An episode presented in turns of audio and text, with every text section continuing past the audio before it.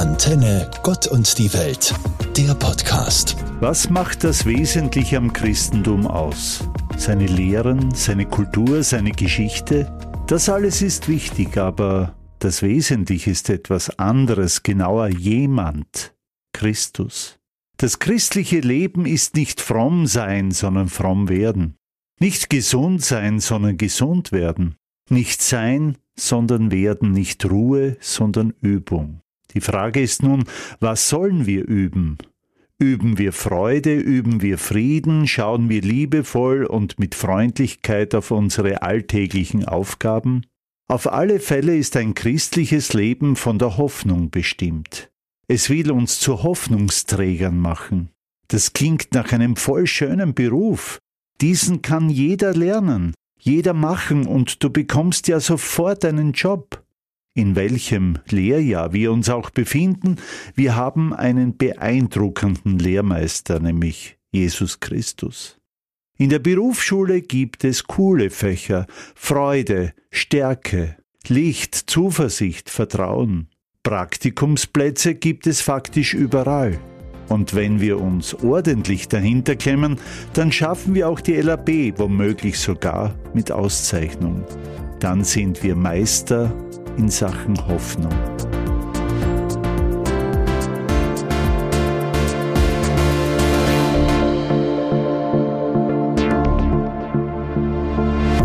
In der vorigen Woche war ich wieder einmal im Kino und ich sah einen Film, der mich ganz tief ins Herz berührt hat. Sein interessanter Titel Eine Million Minuten. Eigentlich weiß es jeder. Die wirklich wichtigen Dinge stehen auf To-Do-Listen nicht drauf. Aber warum eigentlich nicht? Dieser Frage geht der Film in äußerst berührender Form nach einer wahren Geschichte nach. Die Eltern zweier Kleinkinder führen nach außen hin ein Traumleben. Schöne Wohnung, er macht Karriere bei den Vereinten Nationen, sie hat neben Haushalt und Kindern noch einen Job als Bauingenieurin. Doch bei genauerem Hinsehen sieht es anders aus. Die Ehe kriselt, die Geschlechterrollen sind nicht klar und beide haben beim Jonglieren des Alltags das Gefühl, dem Leben vorn und hinten nicht mehr gerecht zu werden. Bis auf einmal die kleine etwas entwicklungsverzögerte Nina abends beim Vorlesen ihre Eltern mit folgender Aussage direkt ins Herz trifft. Papa, ich wünschte, wir hätten eine Million Minuten, nur um ganz schöne Dinge zu machen. Damit reißt sie ihre Eltern aus dem Hamsterrad des Lebens und die junge Familie entscheidet sich für eine fast zweijährige Reise, die Reise ihres Lebens. Gerade in unserer heutigen Zeit, wo so oft die Work-Life-Balance in den Vordergrund gerückt wird eine Million Minuten, das heißt 694 Tage auf Wunsch eines kleinen Kindes aus den Mühlen des Alltags ausbrechen. Im Film führt die Reise die junge Familie nach Thailand, nach Island, aber ganz besonders zum eigenen Glück.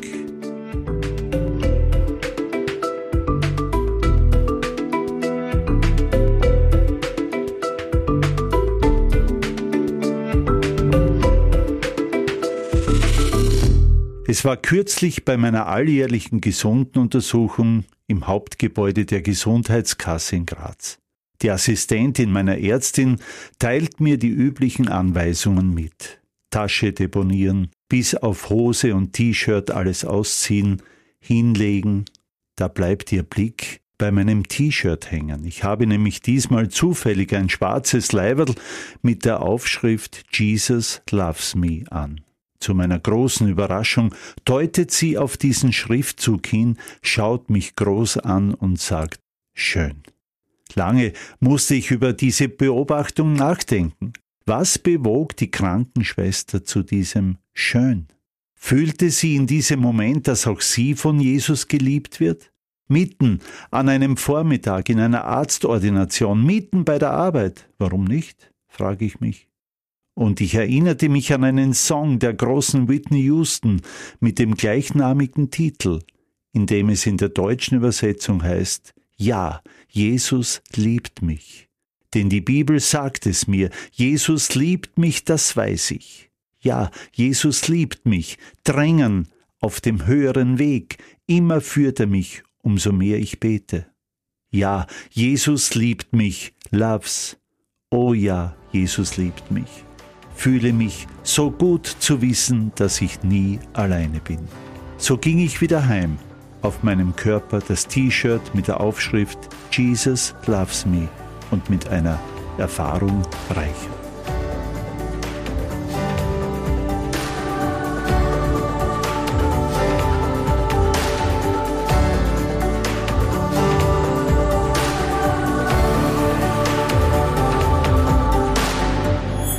Immer wenn ich an meine Mutter denke, habe ich ein Kleidungsstück vor Augen, das von ihr nicht wegzudenken war, nämlich ihre Schürze, deren Hauptzweck bestand darin, das Kleid darunter zu schützen, da sie gar nicht so viele hatte.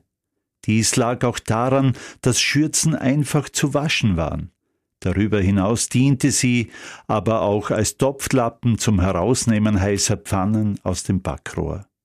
Mutters Schürze, eignete sich wunderbar auch zum Trocknen von Kindertränen und wurde gelegentlich sogar zum Reinigen schmutziger Ohren verwendet.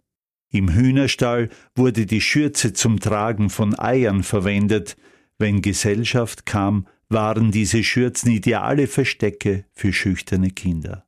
Über den heißen Tischherd gebeugt, wischte sie so manchen Schweiß von der Stirn. In dieser Schürze wurden Späne und Anzündholz in die Küche gebracht. Aus dem Garten brachte sie allerlei Gemüse. Im Herbst wurde die Schürze zum Einholen von Äpfeln verwendet, die von den Bäumen gefallen waren. Als unerwartete Gesellschaft daherkam, war es überraschend, wie viel Möbel diese alte Schürze in Sekundenschnelle abstauben konnte. Es wird lange dauern, bis jemand etwas erfindet, das die alte Schürze ersetzt, die so vielen Zwecken diente. Und ich möchte nicht wissen, wie viele Keime sich auf dieser Schürze befanden, aber ich glaube nicht, dass ich jemals etwas von einer Schürze eingefangen habe, außer Liebe. Ihr Theologe Walter Drexler. Antenne Gott und die Welt, der Podcast.